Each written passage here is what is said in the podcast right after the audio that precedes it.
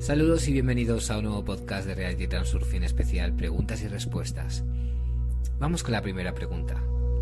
Con la ayuda de tus libros he determinado mi objetivo, o mejor dicho, mi objetivo en la profesión, en el sentido material, pero con mi vida personal, la verdad es que no va bien. Al principio pongo todos mis objetivos en mi diapositiva, con quién trabajo, dónde vivo, cómo me siento, mi futuro hombre, etcétera Giro esta diapositiva y lentamente siento que la vida comienza a derivar hacia la línea misma de la vida donde se realiza mi objetivo. Pero este mismo hombre, en mi opinión, no va a ninguna parte. Me sintonicé con su marco de alguna manera intuitivamente, incluso antes de tus libros, pero luego esperaba algo de él. Me enojé si nada salía bien. Luego, gracias al transurfing, iluminé mi alma. Descubrí la actitud de dependencia y dejé de ofenderme. Pacifiqué mis impulsos posesivos y creé una inexplicable ternura ilimitada hacia él.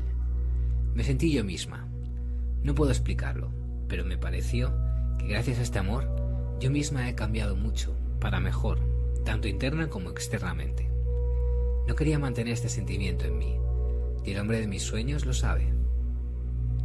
Escribiste que una persona no puede resistir cuando lo amas y no esperas nada a cambio.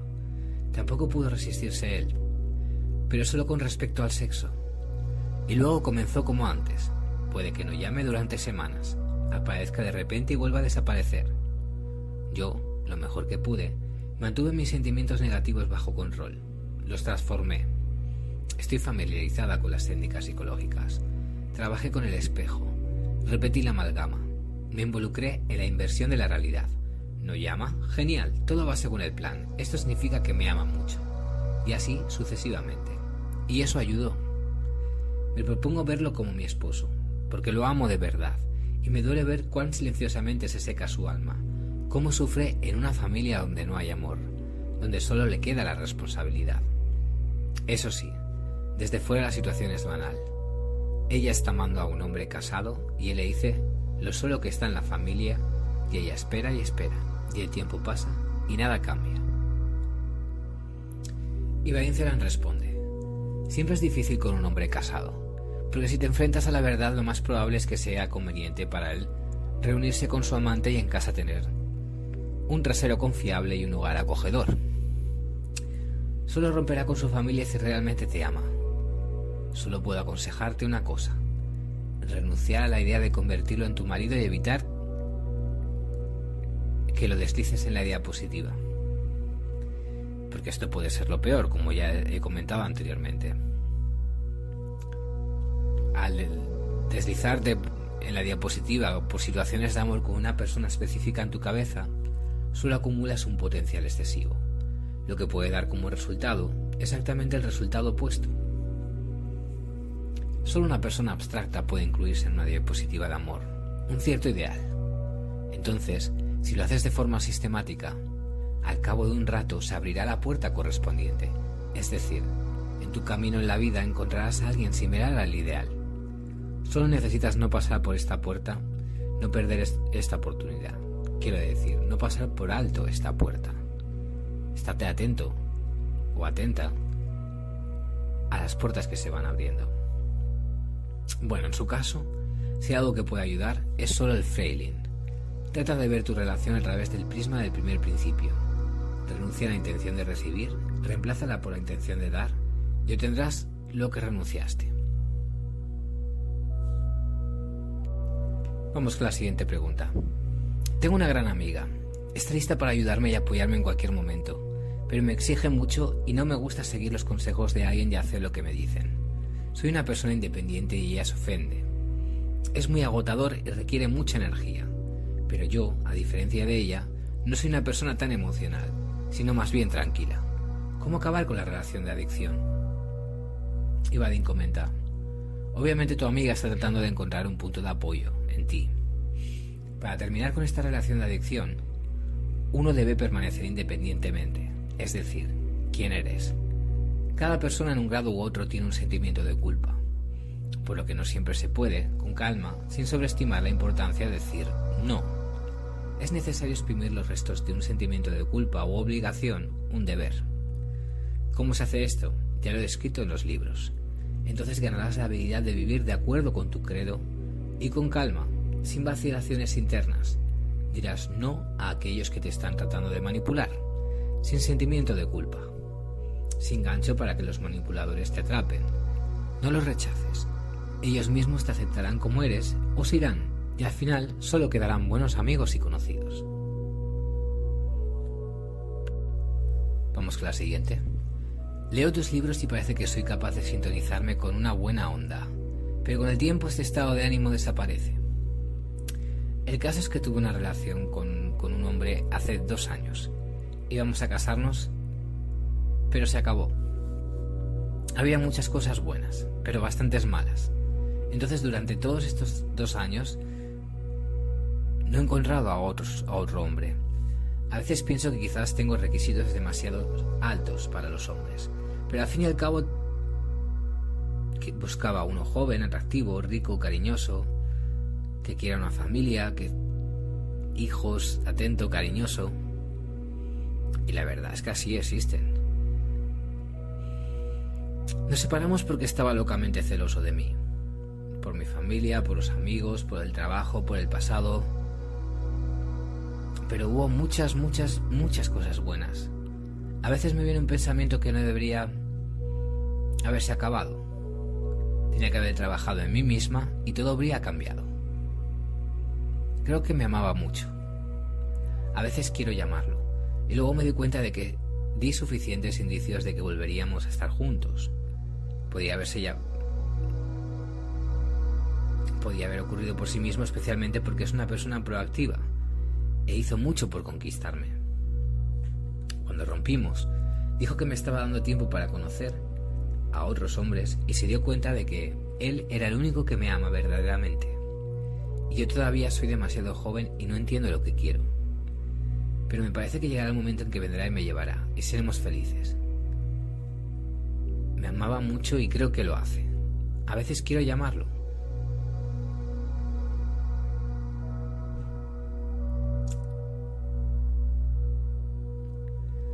La verdad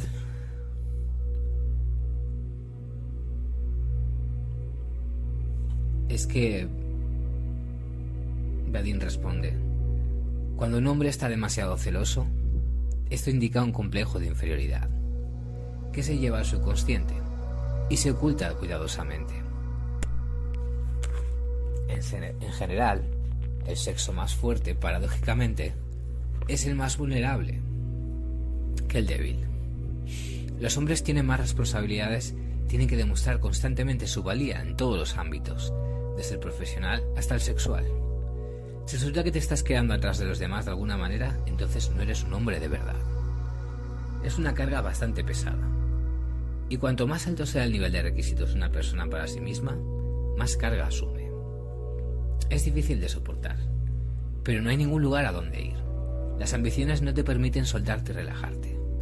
Sin embargo, la necesidad de estar en la cima en todos los aspectos, como regla, inevitablemente entra en conflicto con las discapacidades. Y luego el sexo más fuerte comienza a intentar con todas sus fuerzas esconderse, pasar por alto sus debilidades. Y esto se traduce en una lucha por aumentar artificialmente su importancia. Por ejemplo, arrogancia, audacia, les mostraré a todos lo genial que soy, arrogancia y otras formas de elevarse de alguna manera por encima de los demás. En términos de transurfing, parece correr en un círculo de espejo. Una persona olvida que está de pie frente a un espejo y por lo tanto hace intentos convulsivos de captar y cambiar el reflejo. Naturalmente, esto no conduce a nada. Al contrario, la imagen en sí empeora. El sentimiento de inferioridad se agrava y el significado real disminuye. Los celos tienen el mismo mecanismo. Tu hombre tiene un listón demasiado alto para exigirse a sí mismo. No puede permitirse ser peor que los demás en nada. Debe ser el mejor, especialmente a tus ojos. Pero si no lo admite incondicionalmente, él tiene toda una serie de experiencias negativas. Ella no reconoce mi importancia, tengo un sentimiento de disgusto por ella, no puedo ser el mejor, empiezo a sentir aversión por mí mismo, mi importancia no es reconocida. Estoy al son de los demás. Debería correr aún más rápido. Puede haber varias razones por las que no llama y no viene. Realmente espera que lo reconozcas como el mejor. Como no lo has admitido todavía, se considera indigno. No recibir la confirmación de su propio significado de ti, comienza a asociar su imagen con experiencias desagradables. Del amor al odio hay solo un paso. Y luego, si ya han pasado dos años, es posible que el amor ya se haya desvanecido, y solo queda la ambición de una cumbre invicta. Si realmente quieres devolverlo, tendrás que conocerlo de manera abierta y directa, y no estar limitada solo a pistas. Si el sexo es fuerte o débil, es muy relativo. Tal vez sea un león con un alma sensible y vulnerable. ¿Qué tienes para admitir que es el mejor? No repetiré lo que ya he escrito en mis libros, si te guías con los principios del Freiling en las relaciones interpersonales, no habrá problemas. Vamos con la siguiente. Quizás me dirija a ti con una pregunta no estándar. Soy bajita, y aunque muchos dicen que esto no da miedo a una mujer, quiero ser 7-8 centímetros más alta. ¿Cómo abordé este tema? Colgué un calendario frente a mi cama con una chica de la altura que quiero ser. También bajita, pero se ve diferente. Visualizo cómo me pongo los zapatos sin tacón y me siento confiada en ellos. Y Badien responde, si todavía estás en la edad en que estás creciendo, visualiza el proceso como se describe en el libro. Cada día estoy creciendo más y más. Recuérdate esto de vez en cuando durante el día. Una intención inflexible. Si se declara sistemáticamente, ciertamente hará su trabajo. En cualquier caso, aunque no crezcas, te sentirás más cómoda con este crecimiento. El hecho de que la gente en general percibe tu altura no tanto por tu tamaño, sino por tu forma de comportarte.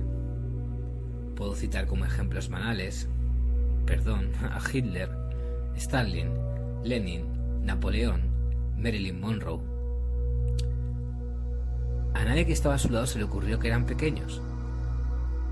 Si te mueves como un ratón, tus movimientos son apresurados e impetuosos la gente te percibirá como bajita, aunque no lo seas físicamente. Por el contrario, si te mantienes calmada, confiada y con dignidad, serás más alta de lo que eres. Otros te ven como te imaginas. Simplemente no te compares de ninguna manera con los demás, porque constantemente te encontrarás con aquellos que son superiores. Eres única, pero no en comparación con otra persona. En general, si eso te calma un poco, Napoleón dijo, el tonto no es más alto, es más largo. Esfuérzate, sobre todo, por elevarte ante tus ojos. Vamos con la siguiente pregunta. En el último mes, 222 me ha llamado la atención constantemente, de alguna manera intuitivamente. Sucede que miro en alguna parte, por ejemplo en el kilometraje, y al final hay tres o cuatro números idénticos no solo dos. Y mi cumpleaños es el primero de abril, y cuando abro una cuenta en el banco el número termina en 44. Anteriormente, este no era el caso, pero en los últimos meses ha sido constante. ¿Qué pueden significar los signos en forma de números? Y Varian responde, absolutamente nada. La capa de tu mundo está dominada por aquello en lo que fijas tu atención, especialmente si te sorprende o te molesta. Hay tantos ejemplos como quieras, si le tienes miedo a los perros o sientes un disgusto por ellos, constantemente llamarán tu atención. Si odias a los borrachos, definitivamente los encontrarás. Si te gustan las chicas bonitas y las miras, estas se volverán más comunes. Si te enojas mucho cuando te engañan en una tienda o te dan un mal producto, se repetirá una y otra vez. En este caso, te fijaste en los números. Todo comenzó con el hecho de que notaste un número simétrico que llamó tu atención. Tus pensamientos de una forma u otra, se reflejan en el espejo del mundo y se realizan en la realidad que te rodea. Por lo tanto, después de un tiempo, te encuentras nuevamente con un número extraño. Y ya estás sorprendido. Y el alma y la mente siempre se fusionan en unidad si el sentimiento es lo suficientemente fuerte, como resultado de lo cual aparece una imagen clara frente al espejo. Entonces el proceso continúa aumentando. La cosa en la que se fija tu atención literalmente llena la capa de tu mundo es poco probable que la mente humana ordinaria crea que los pensamientos de esta manera puedan dar forma a la realidad circundante. Uno quiere culpar de toda la selectividad de la percepción. ¿No es así? Estoy con mis pensamientos creando estos perros, chicas, borrachos. Sí, ya existen objetivamente y me estoy enfocando demasiado en ellos. Así que son una monstruosidad para mí. Sin embargo, las cosas no son tan sencillas. La selectividad de la percepción tiene lugar, pero esta es solo la mitad de la batalla. Si observas, te sorprenderá descubrir un fenómeno muy extraño. Cuando algo deja de tocarte, desaparece de tu vida y viceversa. En cuanto te enamoras de algo, comienza a perseguirte sin descanso.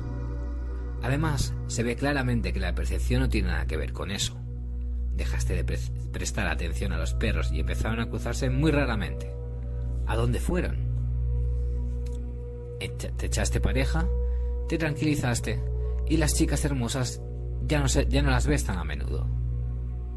¿Hay menos? Has aceptado el hecho de que solías estar muy molesto con que hubiera basura en la calle y las calles de repente se volvieron más limpias. ¿Por qué? Esto se explica por el hecho de que la capa de del mundo de cada persona tiene una cierta autonomía o separación. Todas estas capas se superponen y se cruzan entre sí, pero al mismo tiempo se mueven independientemente una de las otras, en la dirección en las que son atraídas por el vector de atención del propietario. La realidad es la misma para todos, como una mesa, pero las cartas de esta mesa se barajan Tan pronto como el propietario de la capa fija la veleta de su atención en un determinado objeto, la capa, el mapa, comienza a moverse hacia el área donde hay una gran acumulación de tales objetos. De hecho, no materializas a estos perros borrachos, chicas y todo lo demás en lo que se concentran tus pensamientos, sino que esta capa de tu mundo va hacia donde hay más de ellos. No intentes analizar ni refutar lo que acabo de decir esta es una explicación muy tosca y cruda. Nadie sabe cuál es el mecanismo aquí y cómo sucede todo esto en realidad. Pero esto no es tan importante. Lo principal es recordar, la capa de tu mundo está llena de aquello en lo que está fija tu atención. Muchas gracias por escucharme una vez más y nos vemos en el siguiente Reality Surfing Podcast.